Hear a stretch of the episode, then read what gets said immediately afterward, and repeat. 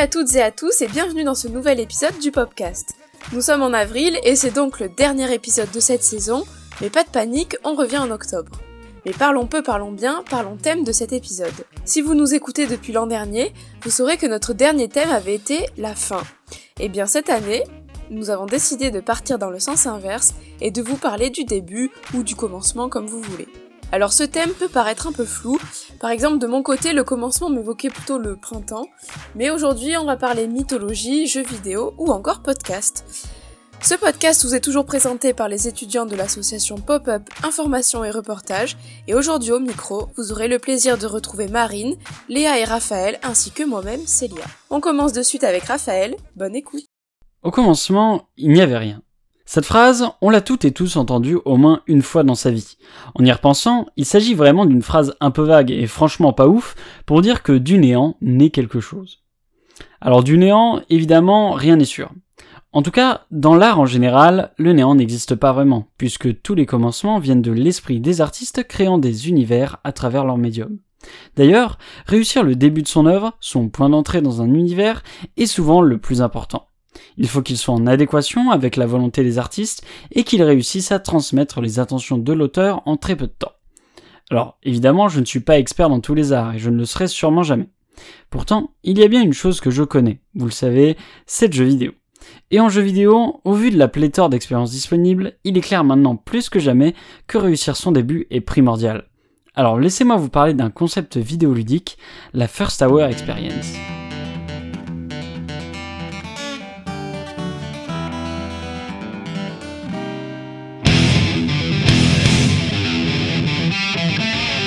Les joueurs le savent, un jeu ça peut être long, très long, voire même infini pour les plus acharnés.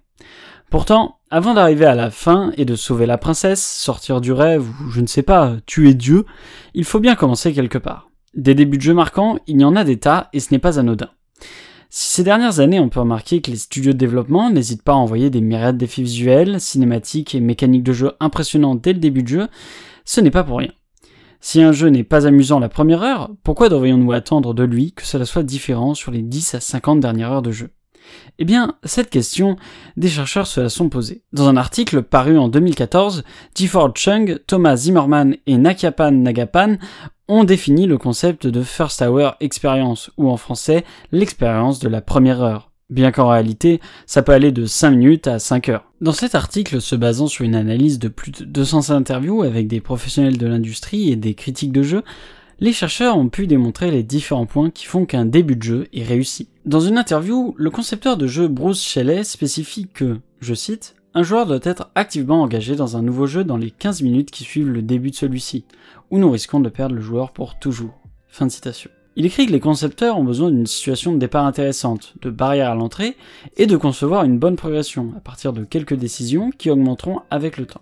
Si le jeu est compliqué en raison de commandes spéciales, de la présentation de l'histoire, Shelley conseille d'inclure des tutoriels ou de trouver des moyens astucieux d'éduquer le joueur tout en le divertissant. Il prévient que les manuels, les tutoriels inintéressants et les interfaces frustrantes sont susceptibles d'arrêter les nouveaux joueurs. Cette notion est aussi alliée avec la notion de flow dont je vous ai parlé dans le dernier podcast. Un jeu se doit de commencer par des défis simples et existe des joueurs qui le maîtrisent petit à petit. La première heure doit fournir le bon équilibre entre difficulté et maîtrise de jeu pour mettre les joueurs sur la bonne voie pour entrer dans un état de flow. En résumé, le secteur s'accorde à dire que les jeux doivent commencer par capter l'attention du joueur et nourrir son intérêt pour le faire avancer dans la suite du jeu. Les frustrations doivent être réduites au minimum, le joueur doit apprendre à jouer, être récompensé émotionnellement et avoir un sentiment de contrôle. Pour les développeurs de blockbusters vidéoludiques, les concepteurs de jeux comprennent que leurs choix ont des implications à grande échelle, affectant le plaisir d'une large base de joueurs. Parce qu'ils sont conscients que tout le monde ne joue pas à un jeu jusqu'à la fin, mais que chaque joueur va au moins jouer à la première heure, l'attention quant à la conception de la première heure de jeu portée par ces derniers est alors bien plus importante que pour n'importe quel autre passage. Ainsi, les chercheurs recommandent de peaufiner les aspects engageants comme la narration ou les différents objectifs, et s'il est impossible de le faire durant les premières heures de jeu, il faut au moins donner aux joueurs un aperçu de la profondeur de l'histoire et de la profondeur de jeu afin qu'ils choisissent de s'investir davantage. Les résultats de l'analyse ont montré que la première heure de jeu reçoit beaucoup d'attention de la part des développeurs de jeux. Cependant, les chercheurs n'ont pas été convaincus que cette attention se traduit par une amélioration de la façon dont la première heure peut inspirer les joueurs. On peut dire que le processus favorise la création de premières heures mémorables plutôt que de premières heures intrigantes. Et quand on y repense, il est vrai que les débuts de jeu se veulent grandioses. C'est quelque chose que le jeu vidéo a comme particularité. Combien de films, livres ou encore pièces de théâtre commencent par une grande scène d'action ou une bataille épique?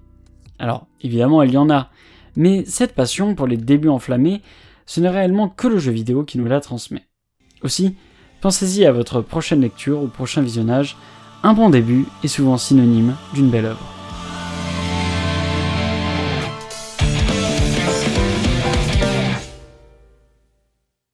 Merci Raphaël. Encore une fois, on en apprend beaucoup plus sur l'univers du jeu vidéo.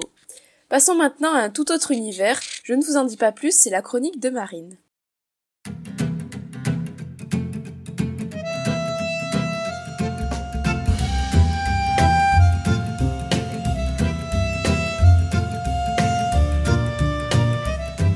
Et si on voyageait un peu pour cette chronique? Je vous propose de partir dans un pays aux îles innombrables aux branches d'olivier qui parfument l'air et aux temples antiques qui se dressent face à l'océan. Embarquons dans le pays qui accueille l'une des plus anciennes civilisations, la Grèce et ses mythes par centaines. Voici donc le thème de cette chronique sur le commencement. Je pourrais vous parler de la création de l'univers, ou de celle des dieux, ou encore de la guerre de Troie qui est le point de départ du périple d'Ulysse. Mais je vous propose plutôt de découvrir comment nous, petits hommes pas sommes arrivés sur Terre. Tout commence avec un titan, Prométhée, et son frère Épiméthée. Eux, ce sont les gentils. Les autres titans, ils ont affronté les dieux durant une grande guerre, la titanomachie. Notre au début, Prométhée s'est rangé du côté des dieux en voyant qu'il prenait l'avantage. Il a convaincu son frère de faire la même chose. Vous l'aurez compris, Prométhée est un titan plutôt malin. La guerre est terminée, mais les dieux commencent à s'ennuyer. Comprenez-les, ils ne peuvent plus frapper des titans à longueur de journée. Et c'est à ce moment précis, on a deux versions qui vont se mettre en place. Dans la première, c'est que comme les dieux, Prométhée il s'ennuyait. Il décide alors de jouer avec de la boue, et il crée une forme étrange qui ressemble un peu aux dieux. Athéna, la déesse de la sagesse, qui passait justement par là, trouve la chose amusante et décide de lui donner vie. Et l'homme est créé ainsi. Dans la seconde version, on débute avec Zeus, le roi des dieux, qui s'ennuie toujours, et qui veut voir quelque chose de divertissant, d'innovant, de nouveau. Il demande donc une solution à Héphaïstos, le dieu du feu et de la métallurgie. En d'autres mots, c'est le petit inventeur de l'Olympe, le monde des dieux. Héphaïstos, il mélange de la terre, du feu et plein d'autres trucs, et boum, il invente les êtres vivants. Il y en a de toutes sortes. Et c'est à ce moment-là que reviennent Prométhée et Épiméthée, les titans, dans cette version. Pour les remercier de les avoir soutenus durant la guerre, Zeus leur propose d'améliorer ces êtres vivants. Épiméthée, à ce moment-là, il est super enthousiaste.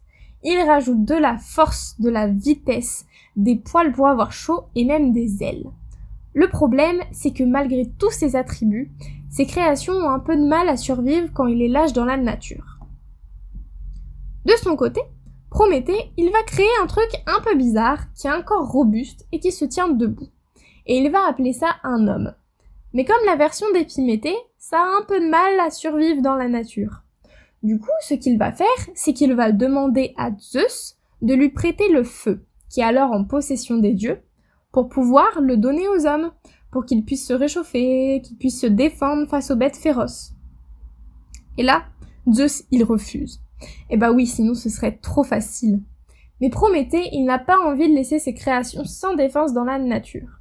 Donc ce qu'il va faire, c'est qu'il va faire quelque chose d'illégal. Il décide de voler le feu pour le donner aux hommes. Quand Zeus s'en rend compte, c'est trop tard car il ne peut plus récupérer le feu. Il va alors punir Prométhée de son geste, parce que c'est pas bien de voler. Il va alors l'enchaîner au sommet du mont Caucase et tous les jours un aigle, l'aigle de Zeus, va venir lui grignoter le foie. Et toutes les nuits, le foie, il va repousser pour que l'aigle puisse revenir le lendemain, etc., etc., et que son supplice dure jusqu'à la fin des temps. Finalement, celui-ci, il va prendre fin lorsqu'Héraclès, Hercule dans la version romaine, passait dans le coin à la fin de ses douze travaux et va libérer Prométhée.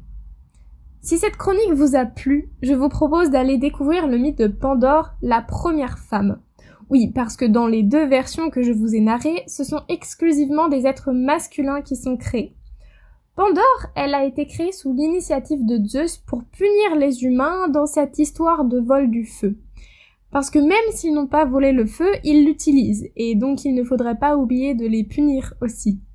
Je ne vais pas vous spoiler, je ne vais rien vous dire, à part que ça ne finit pas de façon super joyeuse pour nous. Mais bon, vous pourrez le découvrir par vous-même.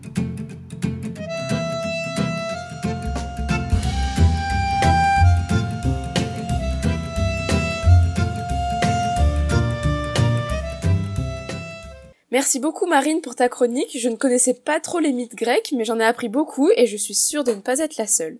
On va finir avec une chronique inédite sur l'histoire du podcast et je laisse la parole à Léa.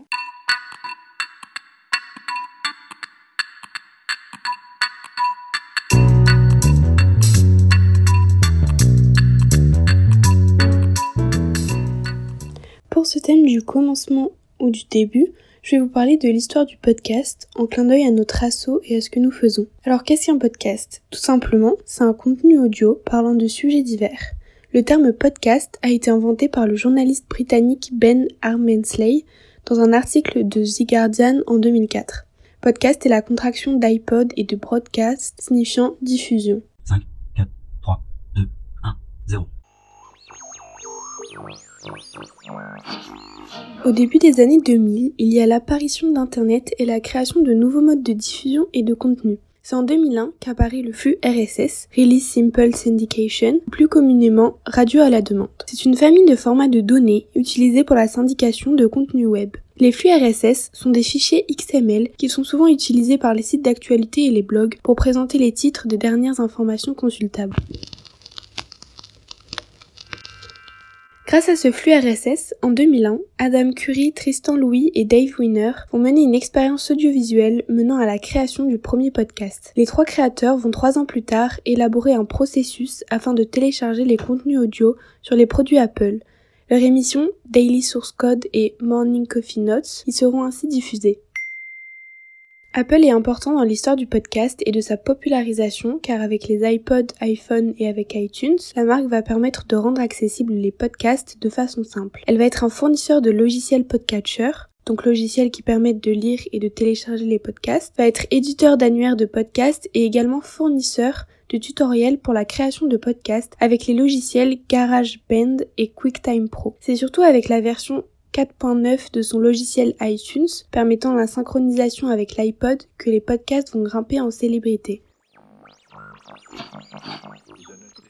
Les années passant, c'est au tour des personnalités publiques et des grands médias de se mettre à créer des podcasts. En 2006, la célèbre émission This American Life à Chicago sort en version podcast. En France, en 2015, Libération est le premier journal à s'emparer de ce contenu avec Silence on joue. Concernant la Chine, la plateforme Ximalaya sera la plus écoutée avec des millions d'auditeurs. C'est grâce à ce genre de chaîne que la population va petit à petit se mettre à en écouter et plus régulièrement. Avec le phénomène de Radiotopia en 2013, un collectif de podcasts qui ont lancé une collecte de fonds, la question de l'argent et des bénéfices surgit et les créateurs en profitent.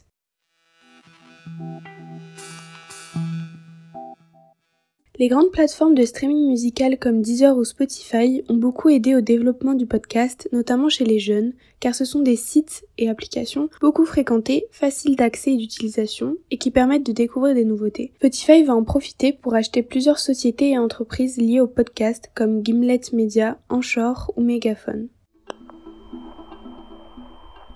Le confinement a également beaucoup aidé au développement de ce contenu audio, en tout cas en France, car les personnes s'ennuyaient et se mettaient à découvrir des activités qu'ils ne connaissaient pas et écouter des podcasts en faisait partie. De nombreux influenceurs ont partagé leur superbe expérience d'écouter ce type de format et en ont fait la publicité gratuitement ou pas. En janvier et février 2020, il y a eu 70,6 millions de téléchargements contre 75,9 millions de téléchargements en mai et juin 2020, donc on peut voir la différence. Entre 2014 et 2020, l'écoute du podcast est passée de 2 à 6% aux États-Unis. Malgré cette évolution, ce type d'écoute reste quand même secondaire. Pour finir, les podcasts se divisent en deux catégories, les replays d'émissions radio et les natifs. Les replays d'émissions, c'est disponible pour quasiment toutes les chaînes de radio. Les podcasts natifs sont des contenus produits hors radio et sont plus nombreux car sont plus simples à produire. Dans les podcasts natifs, il y a les podcasts indépendants et les studios de podcasts représentés par des maisons de production proposant plusieurs émissions et donc plusieurs contenus de podcasts différents. Ce type de format audio a réussi avec les années à se faire une place sur le marché. Grâce à sa facilité d'utilisation et sa diversité de contenu, il est de plus en plus populaire. Alors si vous aimez les podcasts et que celui-ci vous a plu, je vous laisse écouter nos précédents.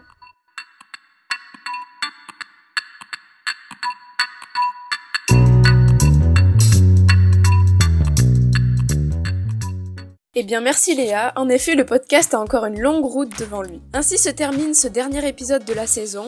Un grand merci à tous nos chroniqueurs, mais aussi à vous pour nous avoir suivis tout au long de ce podcast, mais aussi de l'année. On vous retrouve donc en octobre pour une nouvelle saison du podcast, et pourquoi pas avec de nouveaux formats audio. En attendant, vous pouvez toujours retrouver nos précédentes émissions sur SoundCloud, Deezer et Spotify, ainsi que toute l'actualité sur nos réseaux sociaux et notre site infopopup.fr.